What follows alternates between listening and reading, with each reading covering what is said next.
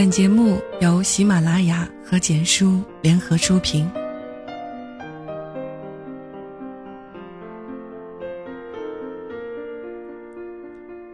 有种让彼此委屈的爱，叫做自以为爱。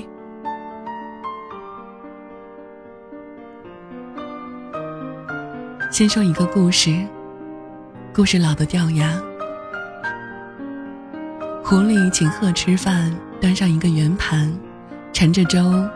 狐狸舔着盘子吧唧吧唧，鹤的嘴又长又尖，喝不下，只能干瞪眼。鹤回请狐狸，端上一个又细又长的嘴儿的罐子，结果这次狐狸怎么也没有吃着，然后他们就这么有劲了。这个故事很多人都听过，忍俊不禁的嘲笑狐狸和鹤是不是在搞笑？既然那么不真诚，又何必要请吃饭呢？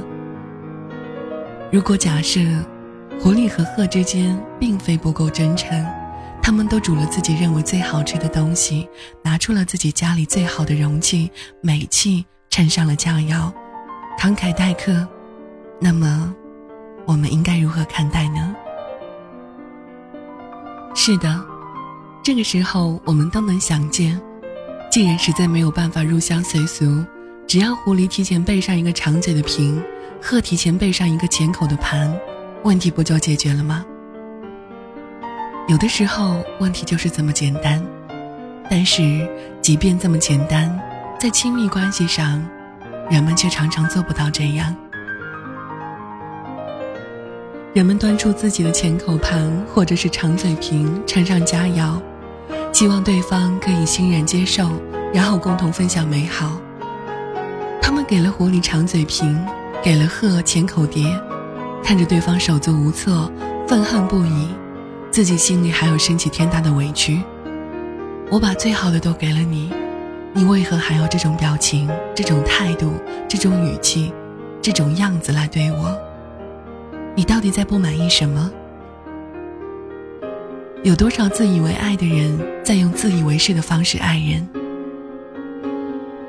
我曾做过这样一个案例，访客是个女孩，她认为自己这段爱情牺牲的实在是太大，为了那个不懂事的男友，简直操碎了心。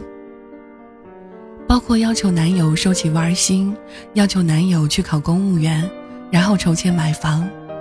每件事情都是她在忙里忙外认真的张罗，他认为只有这样，他们才能过上安稳而舒适的生活。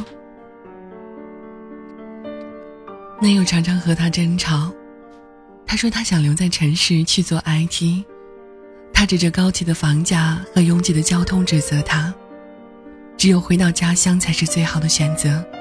在他不愿意报考公务员，认为体制内太过僵硬束缚的时候，他指责他只有一份稳定的工作才是压倒一切。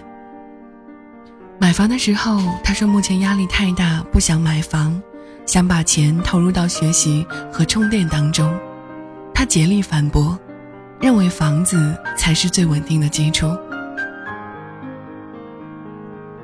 男友常常对他的种种安排提出反对意见。然后随之爆发争吵，但是却又因为舍不得还爱着，就一直顺着他的意思。但是事情到了最后，争吵越来越多，他越来越委屈，他越来越痛苦，爱情岌岌可危。他说：“我所做的一切都是为了他好，为了我们的以后，为何他就是不理解、不接受呢？”我问：“你有没有问过？”他要的是什么吗？他，的想法没有一个靠谱的好吗？留在那个压力山大的城市，远离父母，然后一辈子都买不起房的蜗居吗？没有房子就没有家，我们就这样一辈子的漂移，累死累活，这样的人生不是太可怕了吗？你所说的我都能理解，或许某种程度上都正确。可是这些是他想要的吗？他问。我为了他付出了所有，把我能做的最好都给了他，他到底还在不满意什么呢？他到底还要什么吗？如果你端了一个浅口盘给贺呢？我的意思是，如果您的男友恰恰不喜欢这个安排呢？这已经是最好的安排了。这只是你认为最好的安排，因为他认为我爱你。证据就是我把我所有能给你的，我认为最好的都给了你。这样的人甚至会逼迫对方接受自己认为最好的一切。于是，硬逼着狐狸把嘴塞进了嘴瓶，硬逼着鹤不停地啄前口盘。即使他们什么也吃不到也没有关系，因为你要知道，我都是为了你好。你看，我把最好的东西给了你。只顾自己就好的自私和完全用自己的方式去爱人，在本质上是相同的。两种做法往往不能带来幸福，反而会掉入怨恨的深渊当中。前者被人怨恨，后者怨恨别人。所以一定要清楚的是，我们认为最好的，不一定是对方认为最好的。因为佳肴不是一定要盛在浅口盆或者是尖嘴瓶里。盲人摸象，有人说扇子代表象，有人说柱子代表象。我们不去质疑自己的局限性。反而灌醉对方看不清世界，对方不懂事、不领情、不理解、不感恩，这就认为给亲密的关系设置了重重的障碍。小城里面偏安一隅，远离奔波，朝九晚五，安逸舒服，确实是个不错的选择。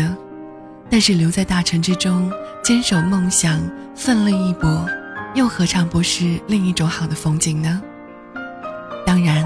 爱情里边常常会有迁就、牺牲，但是这种牺牲与迁就不是通过自以为爱逼出来的，而是因为彼此相爱而主动选择的。在亲密的关系里面，不要总是想着改变对方，而是要去理解对方的需要，然后慢慢的找到彼此舒服的相处模式，这样一份好的关系才能持续下去。哪怕你认为浅口盆再好，你也要允许他用自己的尖嘴瓶。你让他陪你吃饭，然后摆满一桌他完全吃不上饭的浅口盆，你这样，不是要饿死他吗？